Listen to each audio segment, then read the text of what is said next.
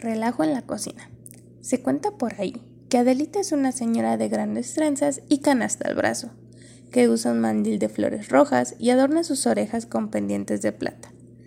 Esto dicen unos, pero hay quien menciona que Adelita es una muchacha cuentera, que se la pasa de pueblo en pueblo e inventa cuentos de animales, flores y cazuelas.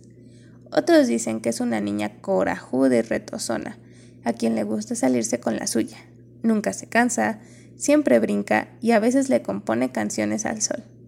Tan traviesa es que si ve un niño aburrido va y le jala las orejas, porque según ella los niños son las únicas personas que tienen prohibido aburrirse.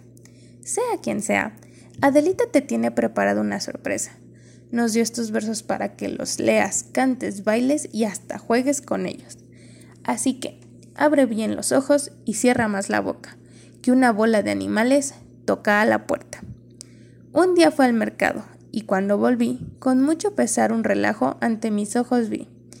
Estaba un grillo en el cuchillo, un ratón en el cajón, un foco en el coco, un gato en el plato, una manzana en la ventana, una muela en la cazuela, una olla en la cebolla, un hueso en el queso, un anillo en el rodillo, una mosca en la rosca, una calabaza en la taza, un metate en el tomate y una ardilla en la tortilla.